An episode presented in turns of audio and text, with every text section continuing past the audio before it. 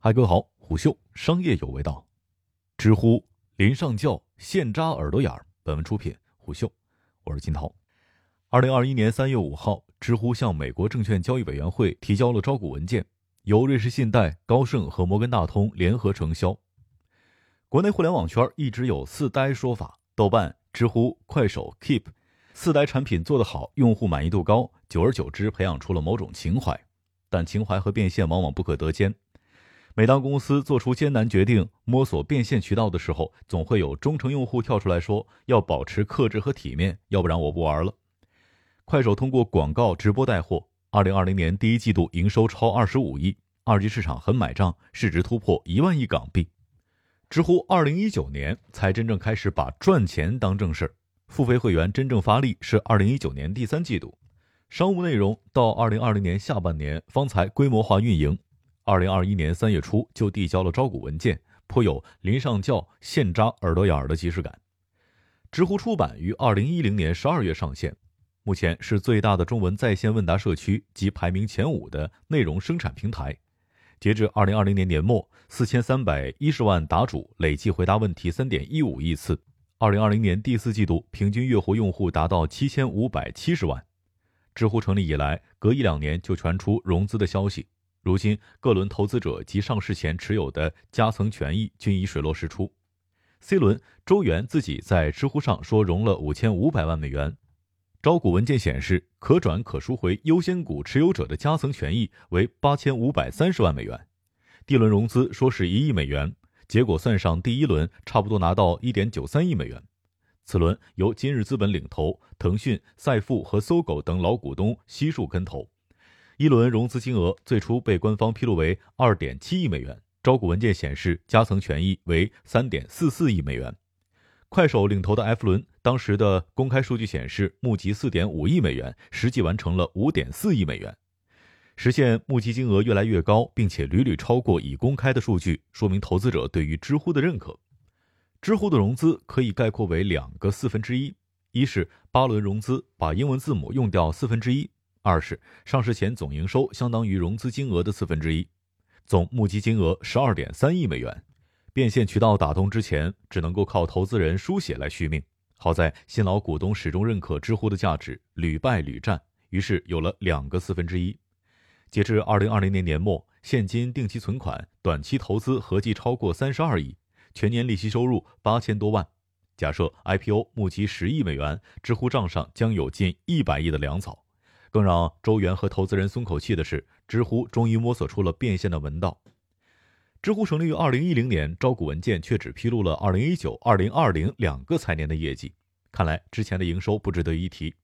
从累计融资八十亿、账面现金、定期存款、短期投资合计三十二亿来推算，二零一零年到二零一八年累计亏损超过三十亿。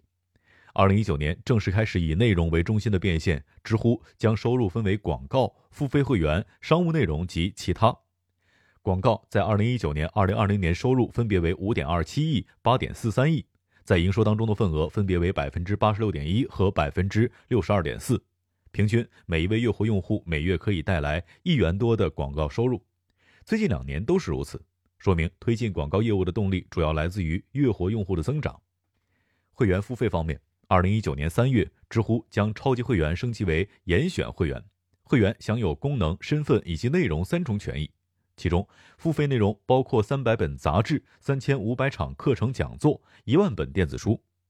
二零一九年、二零二零年付费订阅收入分别为八千八百万、三点二亿，同比增速高达百分之二百六十四。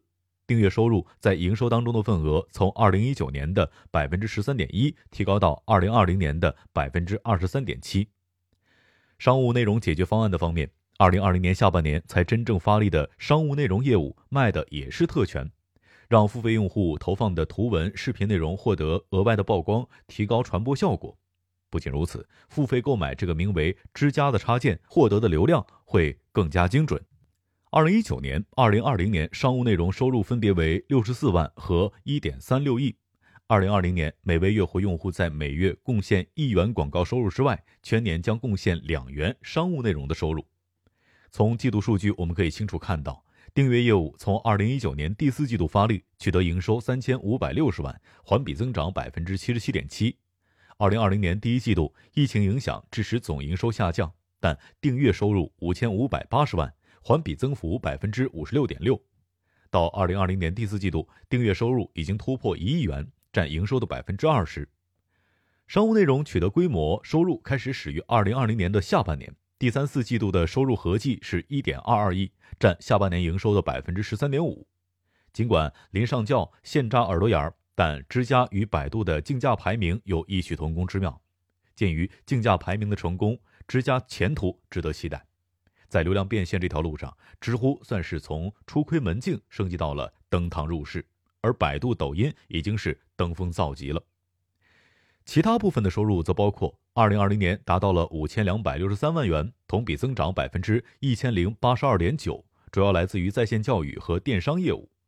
招股文透露出知乎对在线教育行业的觊觎，声称除第三方课程，将探索其他机会，包括自研课程。最后，应当强调的是，在知乎探索变现的路径之前，用户早已玩得风生水起，有赏点赞，有赏评论，植入软广，live 直播。二零二零年，两百三十六万严选会员，人均每月支付十一点三元，付费率为百分之三点四。大约每三十名月活用户当中，有一人转化为每月花十一块钱的付费会员。相当一部分会员图的是营销个人 IP，而不是知乎提供的内容。广义而言，知乎的四块收入——广告、会员、商务内容、其他，本质上都是广告。广告是非常靠谱的变现方式，至少比求打赏、直播带货更靠谱。因为营销才是企业的刚需，想在二零二一年年初上市，就要拿二零二零年的业绩去敲资本市场的大门。通常在这样的情况下，企业会竭尽全力做大二零二零年的营收，宁可牺牲利润。在递交上市申请前的几个季度，市场费用甚至可以超过营收。知乎市场费用没有因为冲刺上市而出现失控式的膨胀，这是比较积极的信号，说明知乎对营收增长是比较有信心的。在保持增速的同时，有余力收窄亏损率。知乎在创立八年之后才开始发力变现，但看得出在技术准备、市场摸底等方面还是下了不少的功夫。迟迟没有付诸行动，主要是担心用户流失。两年的时间说明知乎变现的逻辑行得通，只是规模尚小。再跑一两年，投资人也可以看得更清楚。但上市时间窗口稍纵即逝，知乎只好赌一把了。商业洞听。虎嗅商业有味道，我是金涛，下期见。